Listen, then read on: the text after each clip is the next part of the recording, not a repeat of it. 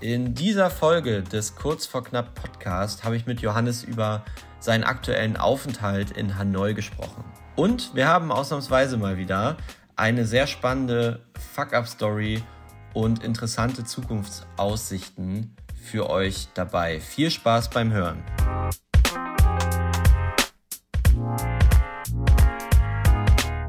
Xing Ciao und herzlich willkommen zum Kurz vor Knapp Podcast. Hier erzählen wir von unserer persönlichen Achterbahnfahrt als Unternehmer. Mein Name ist Johannes und mit mir ist auch wieder mein Freund und Geschäftspartner Nikolas Vierk am Start. Moin, moin. Guten Morgen. Ja, guten Morgen, stimmt. Bei dir ist es irgendwie 8.30 Uhr morgens, richtig? Ja, richtig. Ja, und bei mir ausnahmsweise eben nicht. Bei mir ist es nämlich schon 14.30 Uhr. Ähm, ja, weil ich ja weiterhin unterwegs bin auf dem asiatischen Kontinent ähm, und mich hat ja momentan äh, nach Hanoi verschlagen. Dann kann ich vielleicht später auch mal wieder meinen obligatorischen Reisebericht geben, was hier die Kultur mit mir gemacht hat in den letzten Tagen. Ja, sehr gerne. Das würde mich mal interessieren. Wir haben ja gestern schon kurz gesprochen, aber ich finde es auch witzig, dass du irgendwie immer in deinem, du hockst in deinem Bett, richtig? Äh, ja, gerade ist es tatsächlich so genau. Also ich habe hier auch ein bisschen natürlich die Cafés und so erkundet. Gibt ja auch im Internet genug Listen von wegen, das sind gute Cafés für Frühstück, das sind gute Cafés für die Aussicht und eben auch gute Cafés zum Arbeiten. Ähm, Habe ich dann jetzt auch ein paar Mal gemacht, aber ich fand es jetzt nicht so geil. Irgendwie das mit dem WLAN ist dann häufig dann doch nicht so schnell und irgendwie krüppelst du dich dann auf so ein kleines Sofa irgendwo an so einen kleinen Tisch, musst dann irgendwie auf dem Touchpad am Laptop und also es ist nicht so optimal. Und ich habe jetzt zufällig hier in meinem Airbnb wirklich mal ein sehr, sehr gutes, äh, sehr schnelles, zuverlässiges Internet und hier habe ich dann zwar auch keinen Schreibtisch, aber ich sitze jetzt hier auf meinem Bett und irgendwie, ja, ist es dann gerade am angenehmsten, dass man sich hier mal gut konzentrieren kann auch. Ja, cool. Also hast du dich äh, schon ganz gut arrangiert und, und einge, eingelebt, ja, eingefuchst. Ja, kann man so sagen. Also es, aber es kommt doch immer noch mal wieder was, was Schockierendes. Ich bin jetzt ja hier knapp eine Woche in der Wohnung und hatte mich schon gefreut, dass es hier kein Ungeziefer gibt. Und habe dann irgendwann vor ein paar Tagen dann doch entdeckt, dass in meinem Badezimmer auch ein kleiner Gecko wohnt das fand ich dann nicht so schlimm, weil der ist eigentlich noch ganz süß und der versteckt sich immer in der Ecke, so kein Problem. Und dann aber letzte Nacht irgendwie um drei Uhr nachts aufgewacht, muss kurz auf Toilette so und dann ist da eine riesige Kakerlake, die da eklig doll mit ihren Tentakeln rumtentakelt und dann, naja, ich weiß, dass sie da ist, weil ja, ich musste dann irgendwann mich nochmal aufgewacht und dann war sie wieder da und versteckt sich dann immer unter dem Mülleimer. Also ich habe da jetzt auch weiter nichts gemacht. Ich fände auch super eklig, die jetzt keine Ahnung, was man da macht. Also drauftreten ist für mich keine Option.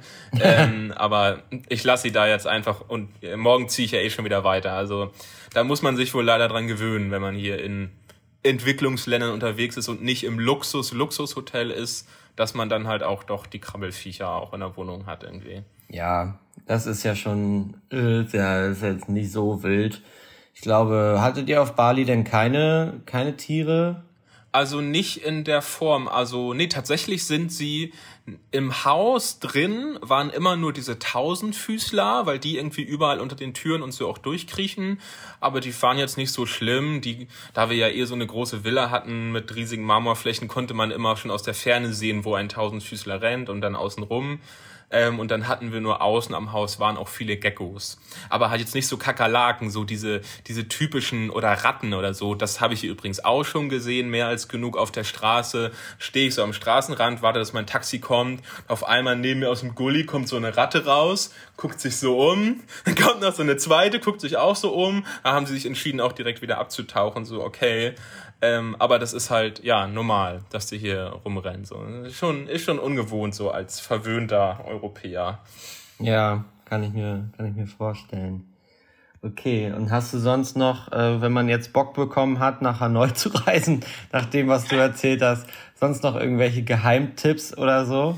Ähm, pf, ja, Geheimtipps habe ich jetzt hier für Hanoi noch nicht. Ich habe mir hier so zwei, drei Punkte notiert, die ich vielleicht mal erzählen kann. So ein bisschen, was mir, was mir aufgefallen ist, so als, als Eindruck. Ähm, also was auf jeden Fall geil war, als ich so dann am ersten Abend gelandet bin und dann vom Flughafen dann mit dem Taxi äh, in die Stadt gefahren bin. Der Flughafen ist ja ein bisschen außerhalb. Ähm, das war schon ein cooler Moment, als wir dann über so eine große, lange Hängebrücke gefahren sind und dann hat sich so vor uns halt die Skyline aufgetan. Es war dann auch schon Nacht ähm, und es war dann mega beleuchtet. Es gibt hier schon recht viele Hochhäuser auch und dann ist auch teilweise so eine, keine Ahnung, so eine Siedlung aus so fünf Hochhäusern nebeneinander und dann läuft über die gesamten Hochhäuser auch so eine Leuchtreklame drüber, dass so die gesamte Fassade irgendwie mit LED-Wänden oder was weiß ich verkleidet ist, dass dann echt so, so über ein ganzes Stück des Horizont, über mehrere Häuser halt so eine Leuchtschrift drüber läuft. So, das ist schon, fand ich schon irgendwie beeindruckend, wenn man sowas mal das erste Mal so in echt sieht und nicht nur aus irgendwelchen äh, Videos oder so. Ähm, also das war sehr schön ähm, und das, das hat mir irgendwie auch angesprochen. Und was natürlich hier auch der Fall ist, dass es hier insgesamt noch recht günstig ist alles. Ähm, hier in Hanoi ist es so im Großen und Ganzen jetzt auch nicht so auf, sag mal, auf Touristen ausgelegt, wie man es zum Beispiel jetzt auf Bali hatte. Also ich sehe hier auch fast keine anderen nicht-Asiaten schon ein paar, aber nicht so viel. Und dementsprechend ist es halt, ja, wenn wir hier jetzt mit unserem deutschen Gehalt ankommen, macht's halt schon Spaß, wenn ich mir zum Beispiel hier mein, mein Grab hole, also das, das Äquivalent zu Uber, so, und dann kosten hier irgendwie 20 Minuten Taxifahren 1,30 Euro. So, wenn du nicht gerade zur absoluten Hauptzeit irgendwie fährst, wo alle Taxis ausgebucht sind. Äh, ja, das ist also ein No-Brainer irgendwie. Und dementsprechend auch das Essen ist auch sehr günstig. Ähm, und dann kann man selbst mal, äh, ich war jetzt vorgestern Abend oder so, bin ich zufällig in einem übelsten Luxusrestaurant gelandet. Also es war, glaube ich, wirklich das luxuriöseste, wo ich jemals drin war. Ähm, und gut, selbst da kosten die Gerichte dann maximal so viel wie in Deutschland. Also, dass man irgendwie acht, neun, zehn Euro für eine Hauptspeise bezahlt und irgendwie ein Getränk dann vielleicht auch mal vier Euro kostet. So, das war aber so unglaublich. Also, da waren, genau wie ich auch, waren da halt Touristen mit kurzen Hosen und Badelatschen so. Und gleichzeitig war das Restaurant, aber die Bedienung und so war sehr, na, ich will nicht sagen versnobbt, aber schon so sehr. Und die haben haben einem auch so den Arsch gepudert. Also das war auch schon ein bisschen cringe. Die Bedienung hat die ganze Zeit mit mir irgendeinen Blödsinn erzählt.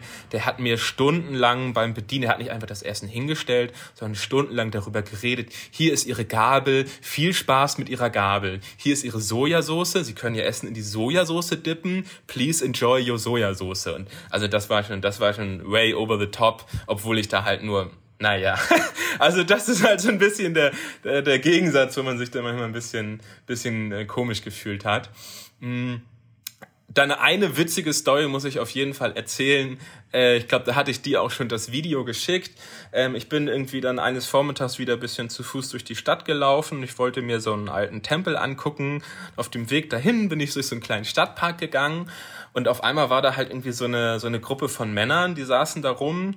Ähm, und der eine von denen hat halt so total liebevoll und engagiert einen Hahn in der Hand gehabt und hat diesen Hahn geputzt und hat ihn mit so einem Lappen so überall gereinigt, so wie so ein Deutscher, der sein Auto so reinigt, hat der Typ halt diesen Hahn, so als wäre das sein, seine, seine Liebste oder so, hat er den total liebevoll da halt geputzt und gestriegelt und so. Und ich war erstmal super verwundert, äh, warum der sich so viel Mühe macht damit, weil bisher mein Eindruck hier eher so generell ist, dass die Leute sich hier vor allem ja auf jeden Fall keinen Kopf machen darum, dass Dinge irgendwie sauber sind, dass Dinge äh, gut repariert, in Ordnung sind oder es ist alles eher runtergekommen, schmutzig und ist eher den Leuten offensichtlich so ein bisschen scheißegal oder sie haben halt andere Sorgen von mir aus, als sich darum zu kümmern, dass alles hübsch und ordentlich ist. Deswegen war, war das so komisch, dass der diesen Hahn da putzt ähm, und dann habe ich das angefangen zu filmen, weil das so witzig aussah. Und dann wollte ich schon weitergehen. Und dann war in dem Moment aber fertig damit, den Haaren zu putzen.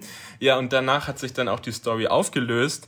Dann hat er nämlich den Hahn halt in die Mitte gesetzt und dann kam noch ein anderer Mann mit seinem Hahn und dann haben die einfach den, da einen Hahnkampf veranstaltet und dann saßen die halt alle außen rum und haben sich das angeguckt. Und da war ich schon ein bisschen perplex, weil ich dachte halt, das ist irgendwie nur so ein, so ein blödes Klischee aus irgendwelchen Filmen, wo in irgendeiner illegalen Bar irgendwo im Hinterhof irgendwelche unzivilisierten Menschen Hahnkämpfe machen und dass, dass sowas in der Realität nicht passiert. Aber hier war es halt ganz normale äh, Sonntagsbeschäftigung für so ein paar Männer, die halt wirklich dann da saßen und dann sich den Hahnkampf reingezogen haben. So, also da habe ich auf jeden Fall gemerkt, dass ja, dass woanders auf der Welt eben die Dinge auch ein bisschen anders laufen vielleicht. Ja, ist eigentlich kein so schönes Hobby, ne? Es ist auch so rein tierschutztechnisch, ist auf jeden Fall schon ein ganz schöner Mist. Aber ähm, ja, ich weiß nicht, hast du dir den Hahnkampf zu Ende bis zu Ende angeguckt? Ich weiß nicht, wie das da läuft. Ob das ist das auf Leben und Tod, bis einer, bis ein Hahn nicht mehr kann, oder bist du dann weitergegangen? Ich weiß gar nicht mehr, wie das, weiß gar nicht, wie das läuft in der in der Realität. Ja, das wusste ich nämlich auch nicht. Deswegen habe ich mir das auch erst angeguckt, weil ich wollte das dann wirklich wissen. Ist das jetzt wirklich so, dass die sich gegenseitig umbringen sollen oder so? Ähm, ich habe lange zugeschaut und es ging lange, aber es war nicht so, es war kein, ja, kein Sieg feststellbar oder so. Die haben sich halt gegenseitig gefetzt, aber das war jetzt auch nicht so, dass es jetzt so aussah, als würden die sich die Augen auskratzen die haben halt auf so eine gewisse Art und Weise halt miteinander gekämpft. Ab und zu sind die dann auch so aus der aus dem Ring sich rausgekämpft, dann kamen die Männer wieder an, haben sie wieder in die Mitte gesetzt und weiterkämpfen lassen. Irgendwann bin ich dann gegangen, weil halt nichts passiert ist. Also ich glaube nicht, dass die das machen, bis die sich umbringen. Vielleicht geht es irgendwann darum, welcher Hahn ist am meisten zerzaust und dann hat er verloren und deswegen kämmen sie den Hahn dann wieder, um ihn dann wieder neu kämpfen zu lassen. Also dafür bin ich zu wenig drin und ähm, keine Ahnung, vielleicht hätte ich sie auch ansprechen und fragen können, aber es ist halt auch so, dass hier die meisten Menschen wirklich kein Englisch können, auch nicht mal ein bisschen. Von daher ist, ja, wäre da die Chancen, glaube ich, eher schlecht gewesen. Gerade bei so bisschen älteren Männern, ähm, die können dann, glaube ich, erst recht kein, kein Englisch. Also das bleibt mir noch ein Rätsel. Ja, ich habe gerade mal gegoogelt, äh, weil es mich jetzt auch interessiert. Also, ja. Gewöhnlich wird bei einem Hahnkampf aus dessen Ausgang gewettet. Einer der beiden Hähne unterliegt, wenn er nicht mehr kämpft, schwer verletzt ist oder stirbt. Okay. Der Tod eines der Hähne ist jedoch der Regelfall. Was? Ja. Okay. Also kenne ich es nämlich auch. Das, so habe ich es nämlich auch gehört. Die, deswegen dauert das vielleicht auch so lange, weil die wirklich kämpfen, bis einer nicht mehr kann, schwer verletzt ist oder tot ist. Das ist natürlich heftig. Gut, weiß man nicht, ob das dann wirklich stimmt, ob die das auch so machen. Vielleicht wäre es bei denen immer so gewesen, dass der eine sich dann auch ergeben hätte, wie so Hunde oder so. I don't know. Ja gut, aber dann bin ich froh, dass ich weitergegangen bin. Das ist, ist generell mir hier auch aufgefallen. Das ist ja dann jetzt auch wieder unsere privilegierte europäische Sicht mit Tierschutz und so. Aber das ist hier offensichtlich überhaupt kein Thema. Also es ist zum Beispiel auch so, dass hier auch in den Gassen, auch vor meiner Tür, hängen auch so Vogelkäfige über dem Weg und das sind halt so wirklich so winzige Käfige wie bei Harry Potter, wo dann halt die Vögel drin sitzen und du siehst es denen halt an, dass die schon komplett irre wirklich sind, da die ganzen Tag in diesem winzigen Käfig zu sein.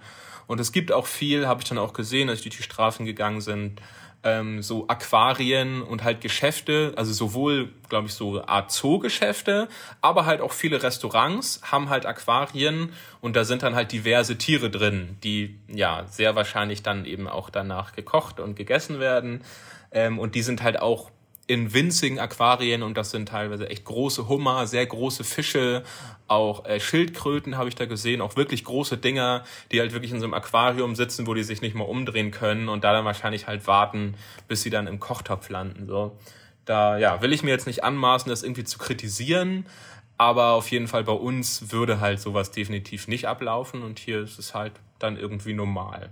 Ja, ist schon krass. Da muss man schon muss man seine, seine, seine Sichtweise so ein bisschen, wie soll ich sagen, man, man muss so ein bisschen den, die Haltung einnehmen, äh, von wegen, ja, wie du auch schon gesagt hast, wir sind, du bist jetzt nicht da, um das zu judgen oder die Leute da irgendwie äh, zu beurteilen mit deiner westlichen Brille so, weil bei uns ist es alles, also keine Ahnung, bei uns ist es alles anders und die haben schon ihre Gründe, wieso sie das so machen und vielleicht entwickelt sich das Land ja auch nach und nach in die gleiche Richtung. Man kann sich das nur, kann sich das nur wünschen, dass dann da auch so Tierschutz und sowas irgendwann auch mal äh, ein Begriff ist. Ich habe es ja in der Tür selbst in der Türkei war es ja auch so, da haben die auf den Basaren hat jeder dritte, vierte Stand hat auch so einen kleinen Vogelkäfig draußen gehabt, ähm, weil die natürlich lustig zirpten und, und Geräusche machen und Laute geben, die, die Vögel. Teilweise auch große Papageien und so, die dann echt laut sind. Und das machen die, glaube ich, um Touris anzulocken. Weil wenn du so einen Papageien schreien hörst, dann drehst du dich halt schon mal um und guckst da, in, guckst da rüber. Aber die sind auch alle in viel zu kleinen viel zu kleinen Käfigen und auch ja von, von wegen Straßenhunden, also die, die da in dem tourige Ort, da siehst du es nicht so viel, aber wenn du mit wir sind ja teilweise mit dem Bus dann auch mal ein bisschen rausgefahren und äh, ja, da sind, da laufen überall Straßenhunde rum, in riesigen Mengen auch, also richtige Rudel, so aus 20 Tieren oder so, die dann da durch die Straßen laufen und äh, Katzen genauso, also Katzen auch jede Menge und ja, deswegen, also so, der eine hatte auch da so ein kleines, kleines Äffchen, was er die ganze Zeit mit sich äh, rumgetragen hat. Ich kenne die Rasse oder die Art nicht, äh, was das jetzt für ein Affe war, aber so, so einen kleinen, ich weiß nicht, Kapuzineräffchen oder wie die heißen. Da ist der Verkäufer die ganze Zeit mit rumgelaufen. Und das war schon, das war selbst für türkische Verhältnisse wohl total ungewöhnlich. Aber ja, da wird das, äh, da wird das äh, nicht so, nicht so groß geschrieben wie hier bei uns. Okay, cool. Ähm, dann äh, wolltest du, habe ich gerade gesehen, willst du noch was zum Verkehr sagen? Und dann ist dein erster Reisebericht aus Hanoi auch schon, auch schon abgeschlossen, ne? Ja, genau. Also es gibt natürlich noch viel mehr Sachen, die man erzählen könnte, aber ich glaube, für den Moment wollen wir da nicht zu sehr ausholen.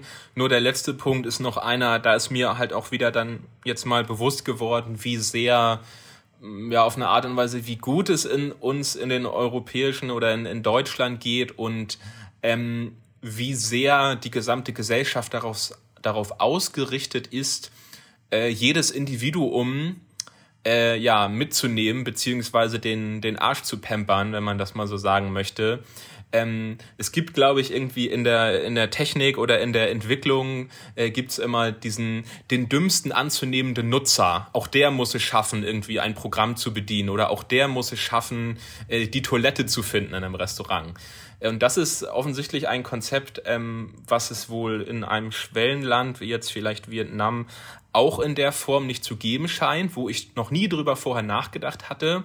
Hier muss man halt auf sein Leben selber Acht geben. Wenn man zum Beispiel im Straßenverkehr unterwegs ist und einfach nur fünf Minuten von A nach B gehen will, dann kann man sich nicht wie ein Idiot benehmen. Man kann nicht durch die Gegend stolpern, irgendwie nur auf sein Handy glotzen oder äh, in die Luft gucken, sondern man muss darauf achten, ähm, dass man halt nicht umgefahren wird von den anderen Verkehrsteilnehmern, weil der Verkehr eben hier die Hölle ist und ja, Regeln werden hier in keinster Form beachtet, also wirklich keine einzige Regel. Auch rote Ampeln, da halten zwar manche an, auch an den ganz großen, riesigen Kreuzungen, die irgendwie vierspurig sind, halten die meisten dann an, aber auch viele halten nicht mal da an und fahren dann quer durch den Verkehr. Die Leute fahren in jeder Richtung auf den Bürgersteigen. Ähm, es ist auch häufig nicht nur der Verkehr, sondern irgendwie auch überall manchmal riesige Löcher in den, in den Gehwegen, wo es dann in die Kanalisation reingeht. Ähm, also man muss einfach aufpassen auf sein eigenes Leben und muss irgendwie hier selbstverantwortlich durch die Welt gehen, weil einem sonst wirklich hier äh, schlimme Dinge sozusagen widerfahren können. Ähm, und das merkt man zum Beispiel auch daran, das ist nicht so schlimm, aber einfach dieses Thema Beschilderung. Ähm, in Deutschland ist halt offensichtlich jeder Furz perfekt ausgeschildert, dass man alles findet, was man sucht. Und so das klassische Beispiel, die Toiletten. So, die sind immer ausgeschildert in Deutschland. Wenn du eine Toilette suchst, du musst dich noch einmal ein bisschen umgucken. Und sobald du irgendwo in der Zivilisation bist, wirst du eine Toilette finden und den Weg dahin ohne Probleme sehen. Und hier ist es so, selbst in teuren Restaurants, es ist einfach meistens kein Schild da. Es gibt da eine Toilette, klar, aber du musst sie dann fragen. Und die ist auch nicht offensichtlich, wo du die findest. So, und das war mir irgendwie vorher nicht bewusst, wie sehr da alles bei uns darauf ausgelegt ist, irgendwie es uns einfach zu machen, sich zurechtzufinden im Alltag, dass das wohl auch eine Form von, ja, von Luxus ist oder von fortgeschrittener Entwicklung, dass man hier so ein bisschen selber gucken muss, dass man die Dinge findet, die man braucht und ähm, ja, das eigene Wohlergehen, ja, ist, ist, also es denken nicht andere für dich mit. So, und bei uns in Deutschland wird immer anscheinend für dich mitgedacht. Du kannst dich noch so blöd anstellen, es wird alles gut, aber hier muss man wieder ein bisschen selber den Kopf einschalten. Und das fand ich eine interessante Erkenntnis. Okay, ja, witzig, dass du das so beobachtest. Vor allem, dass du das an den Toilettenbeispiel so ein bisschen festmachst. Aber also den Punkt mit dem Verkehr, ja, das hat man ja schon häufiger gehört. Und äh, ist da eigentlich Linksverkehr oder ist es auf Bali ist ja Linksverkehr gewesen, ne? Genau, Bali war Linksverkehr, da hatte ich mich dann ja gerade dran gewöhnt nach den zehn Tagen. Und hier ist jetzt aber wieder Rechtsverkehr. Musste ich mir also wieder ein bisschen. Wobei Rechtsverkehr wäre hier auch geschmeichelt. Also die Leute fahren im Prinzip auch auf jeder Seite in jede Richtung. Ähm, aber im Prinzip ist es Rechtsverkehr. Ja, gut. Und dann, äh, ja, du guckst dir das dann entweder zu Fuß oder ganz entspannt aus deinem Grabber-Taxi an. Und äh, ja, spannend auf jeden Fall. Bin ich mal gespannt, ob du das überlebst. Nein, du bist ja nicht mehr lange da, ne?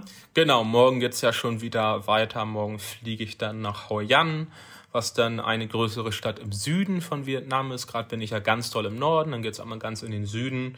Ähm, dann werde ich mal gucken, ob's da, ob ich da einen Unterschied schon mal feststellen kann von Großstadt zu Großstadt, ob da auch schon die Dinge anders laufen. Werde ich dann mal berichten in der nächsten Folge. Aber das ist auch eine Großstadt, oder was? Ja, ich weiß gerade nicht, wie viel Einwohner die jetzt hat. Also wir haben hier jetzt acht Millionen knapp, ähm, aber ich glaube, in Hoi An sind es auch immer noch genug. Hm. Okay, ja, acht Millionen ist auch auf jeden Fall eine Ansage. Okay, ähm, dann lass uns mal weitermachen. Ja, bevor wir die Fuck-Up-Story machen, haben wir hier noch einen anderen Punkt. Den können wir vielleicht noch mal kurz einfach mal so als Update geben zu dem Thema unseres Rechtsstreites. Ah. Den haben wir jetzt ja schon äh, öfter mal angesprochen, was da so passiert ist in der Vergangenheit. Es hat sich jetzt ja nun ja schon das ganze Jahr über immer mal wieder ähm, hingezogen, hat uns sehr viel Kopfschmerzen bereitet und jetzt ist es tatsächlich so, dass wir ja so ein bisschen aufatmen können. Das Thema mit diesem Rechtsstreit ist offensichtlich wirklich jetzt erstmal abgeschlossen. Ja, jetzt ist die Frage, wie zufrieden sind wir damit? Wie ist es denn abgeschlossen worden? Ja, also es gab ja ein Gerichtsurteil, das war für uns ja eigentlich schon der Schlussstrich. Aber uns war ja auch klar, dass da vielleicht nochmal was kommt. Und da kam dann natürlich auch noch was vom gegnerischen Anwalt, die dann natürlich nochmal, ja, ihre Vertragsstrafe für die verletzte Unterlassungserklärung eingefordert haben, die dann nochmal Schadensersatzansprüche angekündigt haben, dass sie die ja haben und dass sie das jetzt prüfen wollen, ähm, in welcher Form sie da noch Schadenersatz aus uns rausleiern können. Dann noch irgendwelche Prozess- und also Prozesskosten im Sinne von ja Anwaltskosten, Abmahnkosten, die wir für die Gegenseite dann bezahlen mussten. Und ja, das war dann doch nochmal ein Schlag ins Gesicht, weil wir jetzt dachten, ach scheiße, jetzt müssen wir auch noch, jetzt zieht sich das noch weiter und noch weiter. Und in der Hinsicht sind wir, glaube ich, sehr zufrieden, dass wir das dann einfach mit Geld erstickt haben. Ähm, Also einfach gesagt haben, hier, ihr braucht euren Schadensersatz nicht uns jetzt erklären, wie viel und was. Es ist wahrscheinlich sowieso unrealistisch, dass euch überhaupt ein Schaden entstanden ist, beziehungsweise dass ihr den überhaupt nachgewiesen bekommt.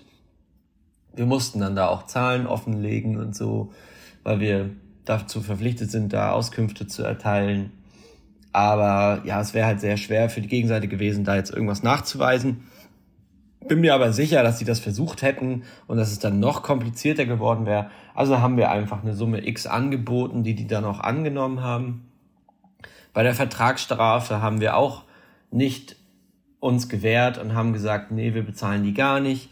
Wir haben einfach ein Gegenangebot gemacht, weil die Vertragsstrafe in voller Höhe haben wir nicht eingesehen, weil es da wirklich nur um eine Kleinigkeit ging, um eine Sache, die da irgendwie nicht gepasst hat.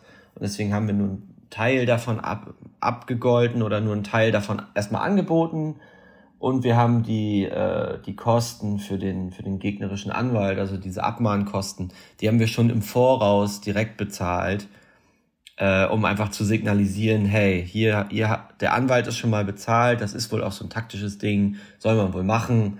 Der, der, der Anwalt hat erstmal seine Kohle und dann ist die Motivation von dem Anwalt vielleicht auch nicht mehr so hoch und rät seine Mandanten dann am Ende vielleicht auch eher das jetzt sein zu lassen. Und genau das haben wir gemacht und das hat funktioniert. Und deswegen sind wir, wie wir es gelöst haben, damit können wir, glaube ich, jetzt zufrieden sein. Und dass es jetzt beendet ist, damit können wir auch zufrieden sein. Aber natürlich hätten wir uns gewünscht, dass die ganze Sache anders ausgeht und dass der Richter vor allem äh, zu unseren Gunsten entscheidet, weil meiner Meinung nach hätte er damals auch anders entscheiden können, äh, gerade weil unsere Argumentation irgendwie stichhaltiger war. Aber das ist, ähm, genau, das können wir und sollten wir jetzt auch nicht mehr anzweifeln. Ja, richtig, genau. Wir haben also einen guten Batzen Geld auf den Tisch gelegt, ähm, was sich ja aus meiner Sicht auch natürlich auf keinen Fall irgendwie gerechtfertigt anfühlt. Das ist eben ein, es ist ein, ein sehr schlechter Batzen Geld, weil ja daraus kein Return erwächst für unser Business. Es wird kein Mehrwert generiert, sondern es ist einfach nur Cash auf den Tisch, was die andere Seite sich jetzt einsteckt und sich freut und davon vielleicht einen Urlaub macht oder so, man weiß es nicht.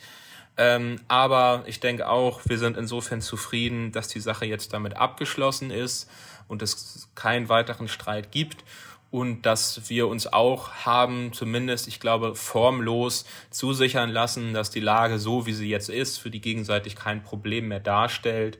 Und solange wir da jetzt nichts dran ändern, zum Beispiel an unserer Art zu werben, in diesem Falle, ähm, wir dann hoffentlich auch jetzt für die Zukunft unseren Seelenfrieden bekommen.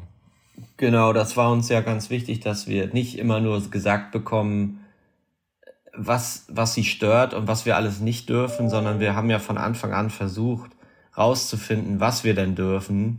Deswegen haben wir uns jetzt hier einfach auch die Bestätigung holen müssen, ja, okay, wenn wir den Bums jetzt aber bezahlen und wenn wir die Sache jetzt ab, abschließen, dann möchte ich bitte auch wissen, dass das so, wie wir es jetzt machen, okay ist und dass nicht nächste Woche die nächste Abmahnung von euch kommt. Und genau, das haben sie uns aber auch zugesichert letzten Endes ist es, glaube ich, in Deutschland immer so, dass du tendenziell erstmal jeden an, ankacken kannst. Äh, und je nachdem, wie, wie, wie, wie, wie gut du vorbereitet bist und je nachdem, wie, ähm, ja, wie, wie sinnig dein, deine Punkte sind, mit denen du da jetzt die Leute ankackst, also die, in Anführungszeichen, die Anklage, ähm, umso weiter kann man das spinnen. Ne? Und man könnte, man könnte, wenn wir jetzt nicht, sage ich mal, so gut vorbereitet gewesen wären und äh, das nicht so gut gelöst hätten, hätten die uns aber auch noch weiter ausquetschen können und so. Und da ist es dann irgendwann eine Frage von Anstand, einfach. Entweder die nutzen das jetzt aus, dass sie einmal Recht bekommen haben und legen andauernd den Finger in die Wunde, was sie am Anfang ja getan haben. Oder man lässt es halt einfach irgendwann mal gut sein. So. Ja, okay. Aber ja, genau, das Thema ist jetzt komplett abgeschlossen. Ja, wir werden hoffentlich nie wieder darüber sprechen in diesem Podcast. Genau, ja. Dann wollen wir gerne jetzt, nachdem wir die erste halbe Stunde dann schon rum haben, mal zu unserer Fuck-Up-Story kommen. Ähm, das ist in diesem Falle jetzt mal gar nichts aus der Vergangenheit, sondern ein top aktuelles Problem, wo wir auch noch dran sind, das zu lösen. Ähm, aber dennoch gibt es schon ein Learning daraus mitzunehmen, glaube ich, was wir euch mal versuchen wollen, einfach mit auf den Weg zu geben. Ähm, ja, wie, wie wollen wir das angehen? Hast du eine, eine Idee, wie wir das anfangen zu erzählen? Ja, wir können ja einfach mal über, über das Produkt ein bisschen was erzählen. Es geht um ein konkretes Produkt, das äh, total wintersaisonal ist, also eigentlich total gegenläufig zu unserem restlichen Portfolio. Und dementsprechend lag das jetzt den ganzen Sommer rum und hatte immer viel Lagerbestand. Und wir haben dann rechtzeitig im Sommer auch noch weiter Lagerbestand zugekauft, damit der dann im Winter abverkauft werden kann. Und sollte eigentlich seit Oktober ist eigentlich fängt normalerweise so die Saison an. Und das lief auch dann ganz gut an, aber irgendwie stagnierten dann die Umsätze und die Saison kam nicht so richtig in Gange bei dem Produkt. Und dann sind wir so ein bisschen auf Ursachenforschung gegangen und haben dann gesehen, dass mal wieder so ein typischer Amazon-Fail äh, passiert ist. Nämlich Kategorie BSR wird nicht angezeigt, obwohl es im Backend richtig hinterlegt ist. Was dazu führt, dass das Produkt organisch 0,0% ausgespielt wird, sondern nur unsere Werbeanzeigen, die zum Glück sehr zahlreich sind, da wir das Thema sehr gut im Griff haben. Die sind da, aber organisch findet man uns halt nicht. Ja, und das ist dann sehr stark jetzt zu spüren gewesen in den Umsätzen, wenn man die eben vergleicht mit letztem Jahr zu dieser Zeit, dass wir ja tatsächlich nur ungefähr ein Drittel der Umsätze und Sales gemacht haben vom letzten Jahr. Ähm, und das ist halt insofern sehr dramatisch und dämlich, dass wir eben, wir haben das, glaube ich, schon mindestens zwei, zwei Saisons, hat das Produkt schon gesehen in der Vergangenheit und hatten dann äh, mittlerweile gelernt, dass die Saison eben recht kurz ist, dass es auch nicht so den ganzen Winter geht, sondern eher so zu Beginn des Winters, so Oktober, November, vielleicht noch Dezember. Da geht's einmal richtig krass steil hoch und danach fällt's aber schnell ab. Ähm, und ja, dass wir es entweder in der Zeit verkaufen wir entweder alles und nehmen die Kohle mit, wofür wir das Produkt durchs Jahr überschleppen. Oder wir schaffen es halt nicht, diesen Zeitpunkt zu treffen ähm, und haben es verkackt. So, und ähm, ja, wo wir uns an die Nase fassen müssen oder wo ich mir irgendwie auch an die Nase fassen muss und im Nachhinein ist es jetzt echt blöd gelaufen. Diese Tatsache, dass das Produkt keine Kategorie und kein BSR mehr angezeigt bekommt, das habe ich nicht erst jetzt gemerkt. Das habe ich irgendwie auch schon vor zwei Monaten oder so mal gesehen. Da waren wir halt noch ganz doll in der Nebensaison ja, und dachte ich mir irgendwie, ja, das kommt halt ab und zu leider einfach mal vor bei Produkten und das verschwindet dann auch wieder von alleine oder kommt halt eben wieder zurück. Ähm, und ja, dachte mir auch, na ja, wir sind nicht in der Saison, die Sales sind fast null. Dann kann das theoretisch mal vorkommen, zumindest laut den offiziellen Aussagen des Seller Supports, wenn ein Produkt zu wenig relevante Sales hat, dass es dann nicht eingeordnet wird in ein BSR. So. Ähm, und dann dachte ich, ja, dann ist das jetzt halt so. Dann wird er schon wiederkommen, wenn die Sales wieder da sind. Ja, und das war halt der, der große Fehler, das damals zu ignorieren. Wir hätten uns damals sofort an die Problemlösung machen sollen. Denn jetzt haben wir das Desaster, es ist nicht von alleine wiedergekommen. Dementsprechend fehlt die organische Sichtbarkeit komplett und dementsprechend sind die Sales im Arsch. Ja, und ich glaube, jetzt brauchen wir den meisten Zuschauern nicht erklären, wenn man halt so ein Problem versucht schnell zu lösen, Schnell geht da leider meistens halt gar nichts. Ähm, und jetzt hängen wir da halt drin, haben nur ein Drittel der Umsätze ähm, und sind halt schon gut in der Saison mit drin. Jetzt haben wir genau den 2. November schon. Äh, jetzt sollte die Kurve schon richtig angestiegen sein und ja, es, es pimmelt aber nur so rum.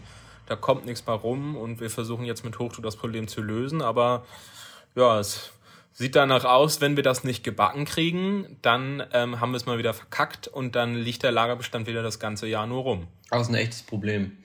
Und ähm, das Problem ist auch, dass es keinen so richtigen Workaround gibt, wie man das Problem löst. Also man kann dann über Flatfile versuchen, nochmal die Browse Node zu aktualisieren. Also das heißt, ähm, Flatfile ist quasi so ein Excel-Dokument, womit man Listings anlegt bei Amazon oder eben bestimmte Details aus dem Listing anpassen, ändern kann. Ähm, und da kann man eben die Browse Node anpassen und die Browse Node ist quasi so ein Code, der hinter jeder Amazon-Kategorie und Unterkategorie steckt, so ein spezieller Code. Und den kann man dann für das Produkt einmal anpassen, um es wieder in die richtige Kategorie zu bringen. So und sowas ist natürlich auch immer mit ein bisschen Risiko verbunden, weil es auch immer eine kleine Chance gibt, dass äh, Amazon einem das Listing so ein bisschen zerschießt. Der Prozess dauert ein bisschen lange, weil du machst dieses Excel-File, dann lädst du es hoch, dann wartest du, dann äh, passiert 15, 20, 30 Minuten gar nichts, dann kriegst du eine Fehlermeldung vielleicht oder es ist äh, hat nichts, hat sich nichts getan. Also es ist echt schwierig da voranzukommen und man kann immer nur kleine Schritte gehen, um erstmal rauszufinden, was ist überhaupt das Problem. Ne? Ja, genau, so halt wie immer. Ja, und währenddessen tickt die Uhr und ähm, ja, man, man macht keine Sales. Und vor allem, was noch als Problem mit dazu kommt, wir machen ja immerhin so ungefähr ein Drittel der Sales dann über PPC. Könnte man denken, okay, ist nicht so schlimm. Leider kommt dann jetzt ein anderer Effekt zum Tragen, den wir auch bei anderen Produkten gerade schon festgestellt haben, dass halt ja immer so ein gewisses Grundrauschen an Sales auf einem Listing drauf sein muss, ähm, damit das mit den PPC-Kosten sich irgendwie ausgeht. Ähm, denn es ist so, dass bei uns meistens die PPC-Kosten so pro Tag relativ konstant sind auf einem Produkt, unabhängig davon, wie viel organische Sales da jetzt halt irgendwie drüber laufen. Ähm, und dann merkt man zum Beispiel jetzt, wenn das Organische komplett wegfällt, dass wir dann zwar unsere PPC-Sales machen, aber die äh, ja dann auf einmal die Kalkulation ganz anders aussieht, weil wir 100% äh, Umsatz durch PPC nur noch haben und auf einmal ist die Marge dann komplett im Arsch und man verdient halt fast nichts mehr daran und kann sich dann noch nicht mal mehr über die bisschen Sales freuen, die man hat. Ja, haben wir auch bei anderen Produkten auch schon irgendwie so gemerkt, wenn da ja, wenn da auch einfach mal Nebensaison ist und dann die Conversion-Rate extrem sinkt, dann passiert es gerne auch mal, dass sozusagen der Umsatz durch PPC nicht im gleichen Maße zurückgeht wie der organische Umsatz, sondern bleiben die PPC-Sales eher relativ konstant, aber das Organische geht super doll zurück ähm, und auf einmal ist auch da dann die Marge auf einmal dann ziemlich doll im Arsch, weil es das dann irgendwie auffrisst. Ja, da müssen wir auch mal gucken, wie wir damit in Zukunft irgendwie umgehen, aber bisher ist die Antwort einfach immer, ja, ein gewisses Grundrauschen darauf erzeugen und sonst muss man halt vielleicht das PPC dann doch noch weiter zurückfahren. Aber so weit sind wir jetzt hier noch nicht, dass wir das machen würden. Nee, genau. Wir müssen jetzt einfach gucken, dass wir dann jetzt gerade in der Nebensaison, für die meisten Produkte ist jetzt gerade Nebensaison, dass wir da einfach gucken, äh, durch, äh, durch Rabatte, Werbeaktionen, bla bla bla, äh, auch noch organische Sales zu machen unter den wichtigen Keywords. Jetzt kommen ja auch demnächst die Angebotswochen, da hoffe ich ja so ein bisschen drauf, dass wir da auch einen Großteil nochmal ein bisschen gepusht kriegen ähm, von unserem Portfolio und dass man jetzt einfach viel mit Angeboten, Pricing und, und so weiter arbeitet, um sich gegenüber der Konkurrenz auch in der Nebensaison organisch weiter oben zu halten. Das ist die einzige Sache, die wir da machen können. Und PPC-Kosten einfach noch genauer tracken und im Blick behalten. Äh, das haben wir ja jedes Jahr wieder das Ding, dass wir das gut steuern müssen, dass wir in der Saison nicht zu viel Geld für PPC ausgeben, aber dass wir es auch nicht zu früh abdrehen oder da die Luft rauslassen, damit, äh, ja, damit wir nichts liegen lassen an Potenzial, weil lieber lassen wir auch ein bisschen Marge liegen, anstatt dass die Ware sich nicht abverkauft. Ähm, genau, und beim PPC nun mal, also die Werbe, die, die gesponserten Anzeigen nun mal ein, äh, ein Weg sind, wie wir noch Abverkauf machen können, dann würde ich das auch weiterhin so machen. Bloß es gibt halt irgendwann den Punkt, wo es kippt, wo es nicht mehr profitabel ist, wo es ins Minus geht. Da muss man, das muss man einfach äh, ganz genau steuern. Das haben wir eigentlich die letzten Jahre eigentlich ganz gut hingekriegt. Äh, die letzten zwei Jahre. Und dieses Jahr ist einfach ein bisschen anders von den Begebenheiten und von den von der Situation auf Amazon für unser gesamtes Portfolio.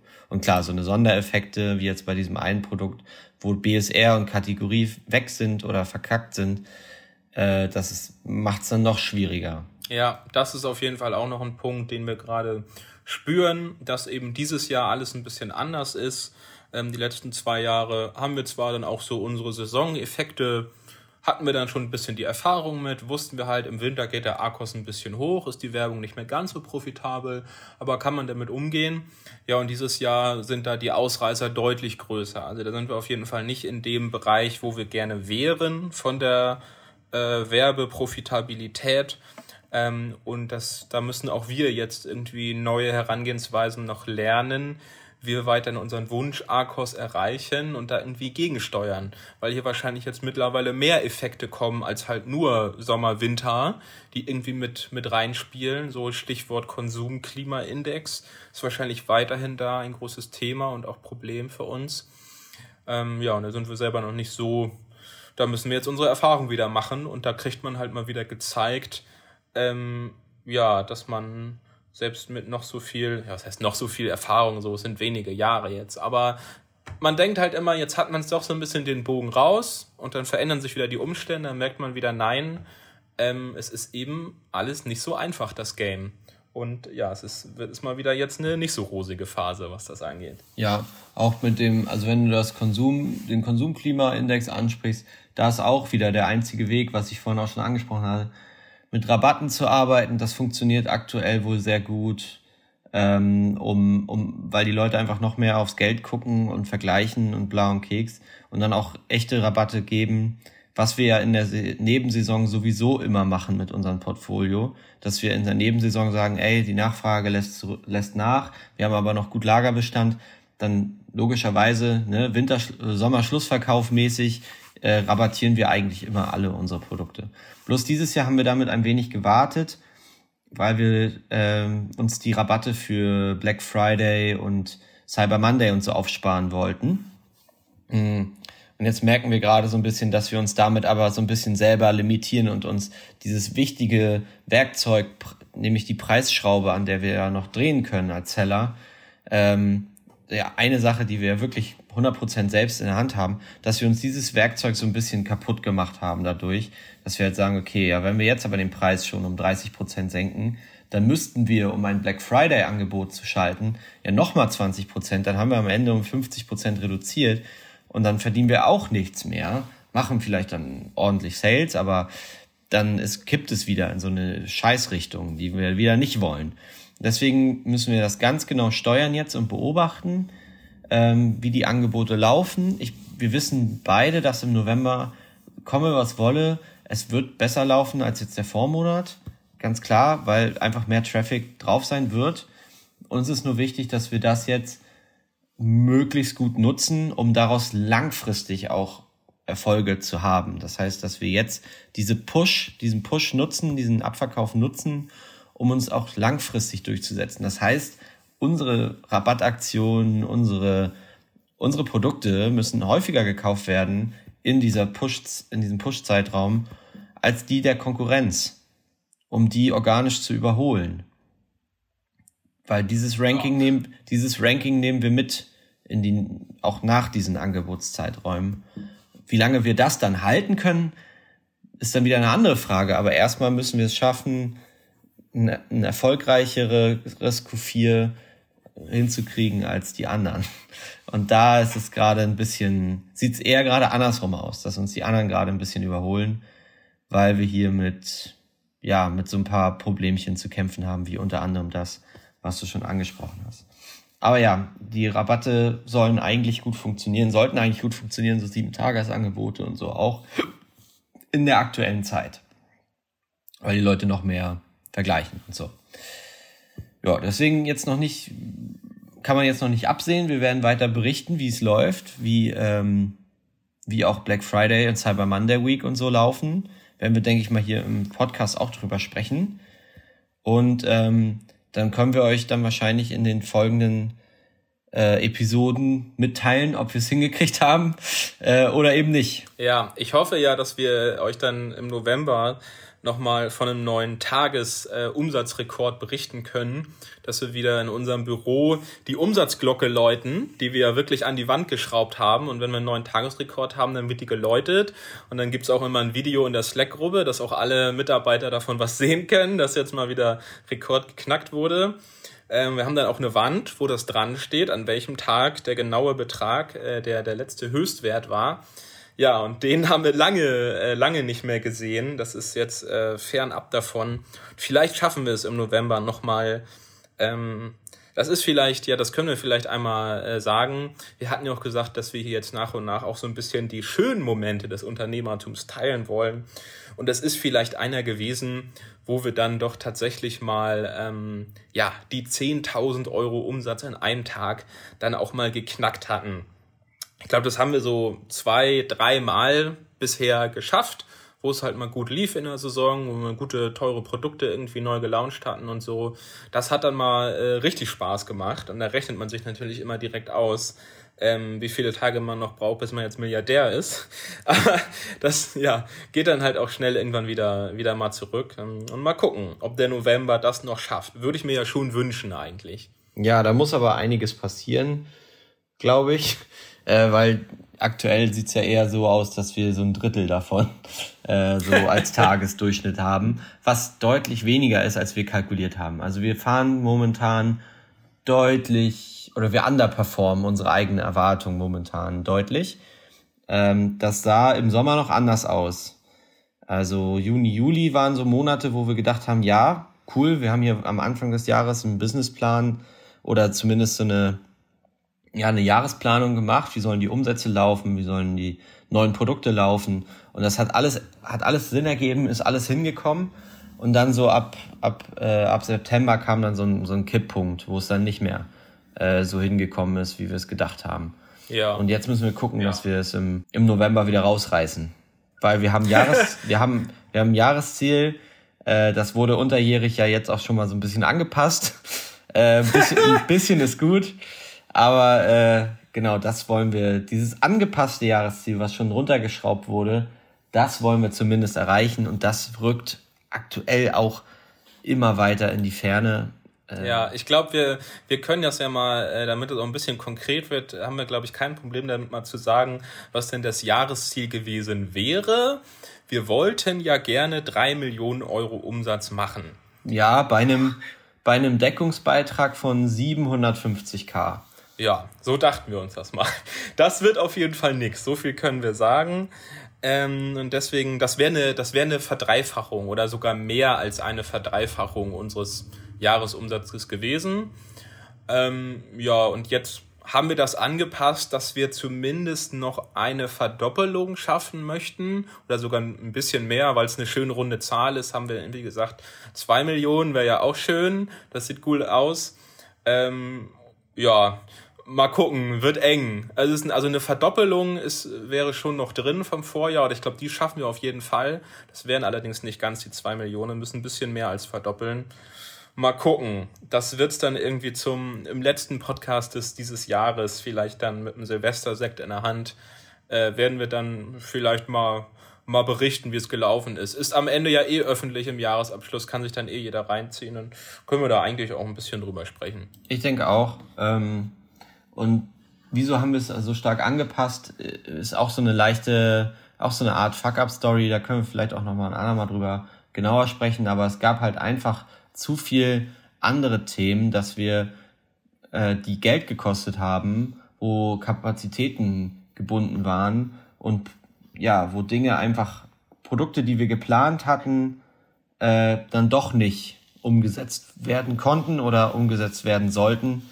Ähm, so dass halt dieses Wachstum, das wäre halt hauptsächlich aus neuen Produkten gekommen und davon ist einfach nur die Hälfte auch wirklich gelauncht worden. Ähm, ja, weil es einfach anders nicht ging. Und wäre da noch ein bisschen mehr passiert, äh, hätten wir das Ziel ja vielleicht erreichen können. Aber ähm, genau, unsere Bestandsprodukte, wie gesagt, haben so ein bisschen Probleme mit Konkurrenz.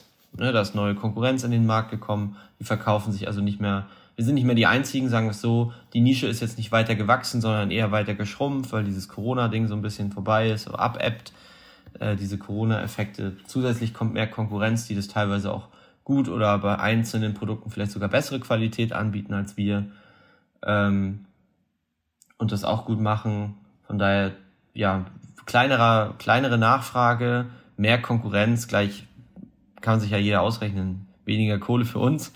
Ähm, selbst wenn wir weiterhin top, top gerankt sind, was wir bei den meisten Produkten ja auch noch sind, äh, da wir einen großen Vorsprung haben, so durch Bewertungen und blauen Keks, aber äh, selbst, selbst das, äh, wie gesagt, gibt halt nur eine bestimmte Anzahl an Kunden, die sich für die Produkte interessieren und es wird sich aufteilen. So, wir werden langfristig da ein bisschen was abgeben. Ja, ich habe das mal äh, notiert für eine der nächsten Folgen, dass wir mal den Rückblick auf unsere Jahresziele machen. Können wir die mal ein bisschen auseinandernehmen. Viele davon haben wir auch erreicht. Wir können vielleicht ein bisschen erzählen, was das war, auch so ein bisschen, wie wir das gemacht haben und dann aber auch über die, die wir halt nicht erreicht haben und da mal ein bisschen ja.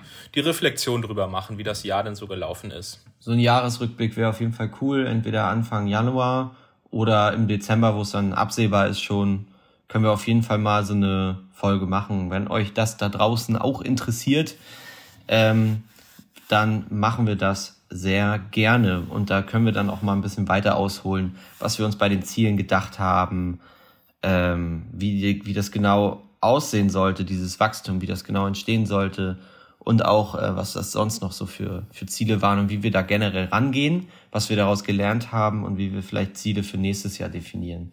Okay, gut. Ähm, dann haben wir jetzt schon wieder unsere Stunde fast voll.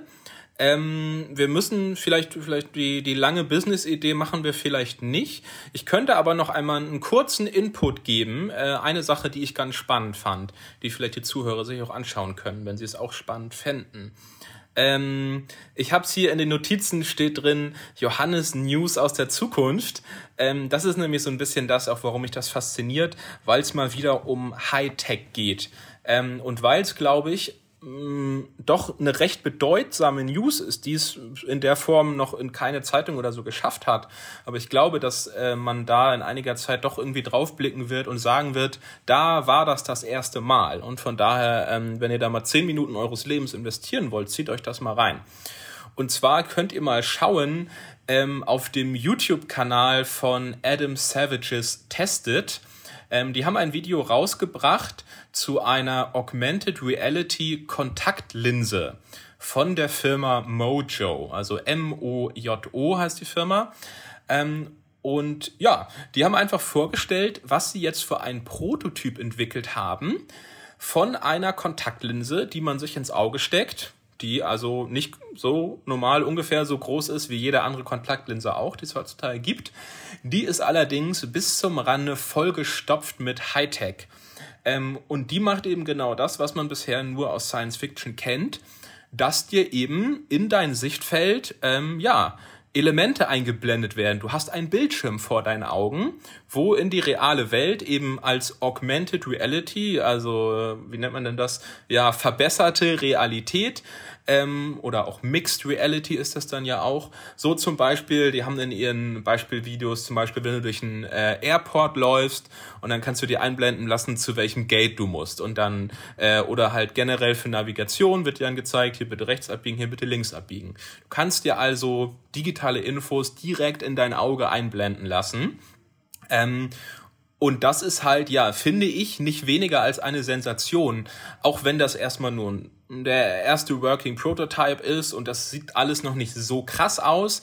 Aber Fakt ist, das ist eine Linse, die tust du dir ins Auge, die hat, ähm, die funktioniert, die hat einen Akku drin, die hat ein Display drin, die hat irgendwie 5G-Technologie, dass die Data reinstreamt mit Internet und Co. Also das funktioniert so. Wir sind im Jahr 2022 und das geht. So, und dass das eigentlich noch keine Schlagzeile ist, finde ich eigentlich schon fast eine, äh, schon, schon verwunderlich. Ähm, ja, und ab diesem Punkt wird's ja nur noch, wird's ja nur noch besser. Die entwickeln das jetzt weiter und keine Ahnung, wo irgendwann die physikalischen Limits davon sind. Aber ich glaube, wir leben gerade in einer Zeit, wo uns auch ja, künstliche Intelligenz und vieles äh, sehr doll überrascht, dass das überhaupt möglich ist. Und ich glaube, wir alle, die wir hier irgendwie vielleicht, weiß nicht, äh, irgendwie in unseren frühen 20ern oder 30er sind, werden halt noch richtig kranken Shit erleben. So. Also jetzt wird die Science Fiction gerade echt Realität. Das merkt man an, äh, an vielen Stellen, aber gerade solche Beispiele sind halt so super plastisch, weil es halt echt in Filmen und, äh, und, und, und, und, und äh, Geschichten äh, wo es um Zukunft, Raumfahrt, Aliens, keine Ahnung, äh, keine Star Trek oder was weiß ich, äh, wo es wo es so wo es so um Science Fiction geht, dass diese Geschichte mit mit so Linsen, die irgendwie smart sind, die man sich ins Auge setzt und die irgendwelche Sachen in die Realität projizieren, wo man dann mit Gestensteuerung sogar noch irgendwas macht. Mm. Das sind ja so Bilder, die hat die hat ja direkt jeder im Kopf, wenn man an Science Fiction denkt. Und bis jetzt gab es immer nur diese ekligen Brillen. Es gibt ja auch von Facebook jetzt nur eine neue Virtual Reality Brille äh, zusammen. Hat das war das Facebook? Ich will nichts Falsches sagen, mhm. aber es gibt doch äh, eine Kooperation, glaube ich, sogar mit Ray-Ban. Ähm, die haben noch eine Brille rausgebracht. Die sehen teilweise ja mittlerweile auch richtig, richtig gut aus. Aber es ist halt immer noch eine Brille. So, und jetzt hast du, äh, wo man sich noch vorstellen kann, okay, da ist Platz für Sensorik, da ist Platz für eine Kamera in so einer Brille. Auch wenn wenig Platz, aber da ist bestimmt auch Platz irgendwo für einen Akku. Aber eine Linse, die ist ja so klein, ich weiß nicht, Kontaktlinse hat ja jeder schon mal gesehen, das ist ja nicht größer als ein Fingernagel. Ähm, mm. Wie man da diese Technologie einbaut, braucht man dann im Hintergrund irgendein Device, äh, ein Smartphone oder irgendwas, wo die Software drauf läuft? Äh, ja, genau. Das ist aktuell tatsächlich noch so. Also es ist wirklich die, die, die früheste äh, Working Prototype, dass es halt gerade so funktioniert, aber eben noch in keiner Weise toll. Es ist wohl aktuell so, du hast so ein kleines Device, was du dir so um den Hals hängst. Als so eine, so eine Halskette, ähm, damit diese Linse, die ja per 5G die Daten überträgt, nicht so weit funken muss, weil es eben sonst zu viel Energie verbraucht. Das heißt, die kommuniziert mit diesem Device, was du um den Hals irgendwie hast und das wiederum kann dann mit deinem Handy kommunizieren und so wird das dann am Ende oder momentan funktioniert auf diese Art und Weise, genau. Ah, okay. Ja, trotzdem krank. Also das, äh, und das, es muss ja irgendwie trotzdem eine Art von, eine Art von kleinen Akku oder irgendwie muss ja Strom in die Linse, um ja. diese, auch wenn es ja auf einem ganz kleinen Feld passiert, ähm, was ja wahrscheinlich super energiesparend ist, aber irgendwie muss da ja auch Strom reinkommen. Das wundert mich auch noch so ein bisschen. Haben die da was zu erzählen zu der Akkutechnologie? Ist das ein, ist das ein Natrium-Akku? Ist es ein Lithium-Ionen-Akku? Was ist es? Ja, dazu haben sie noch nicht, also keine Details gesagt. Also es ist faktisch, es ist ein Akku da drin, ja. Du trägst einen kleinen Akku auf deinem Auge. Ähm, anders würde es wohl auch nicht funktionieren. So, ich meine, gibt zwar heute auch so Wireless-Strom und so, aber wie das jetzt mit dem Auge gut wäre, weiß ich nicht. Die haben dann Akku drin. Ähm, es ist wohl wirklich noch sehr early. Also was sie anpeilen als Ziel, so eine Akkulaufzeit von so zwei Stunden wäre schön. Da sind sie aber noch nicht. Also es ist halt wirklich, es ist halt wirklich geistesgestört, weil das ja wirklich nur, das ist ja irgendwie am Ende kann das ja nicht mal ein Gramm Akku sein, der da drin ist. Ähm, aber irgendwie haben das jetzt ja schon geklappt. Also vielleicht läuft das Ding zehn Minuten oder so. Haben sie nicht gesagt, wie lange es wirklich gerade läuft. Aber Fakt ist, dass es geht und keine Ahnung. Ich denke, die Lösung wird wahrscheinlich sein, in Zukunft die, die Prozessorkapazität, die Rechenpower so effizient zu machen, dass man mit wenig Akku das erreicht, weil mehr Akku reinstopfen geht halt irgendwie dann irgendwann einfach nicht mehr. Also das wird wahrscheinlich so die Richtung sein. Aber ja, es ist ein Akku drin, es ist ein Display drin, was irgendwie wohl nicht mal ein Millimeter groß ist im Durchmesser. Ähm, und dann irgendwie dein Auge da durchguckt und also es ist, es ist absolut geistesgestört. Das ist halt, aber es funktioniert. ja, okay. Dann äh, würde ich sagen, war das wieder eine sehr spannende Folge äh, mit guten Fuck-Ups, aber auch ähm, ja, Ausblicken in, die, in unsere Zukunft und in die nähere Zukunft der, der Technik und was damit so möglich ist. Hm, hab mich sehr gefreut und ich wünsche dir noch viel Spaß in Hanoi die letzten Tage den letzten Tag. Ja, hat mich auch sehr gefreut. Ich bin gespannt, worüber wir nächste Woche dann sprechen können. Und dort wünsche ich dir auch noch eine äh, wunderschöne äh, restliche Woche. Bis dann. Ciao.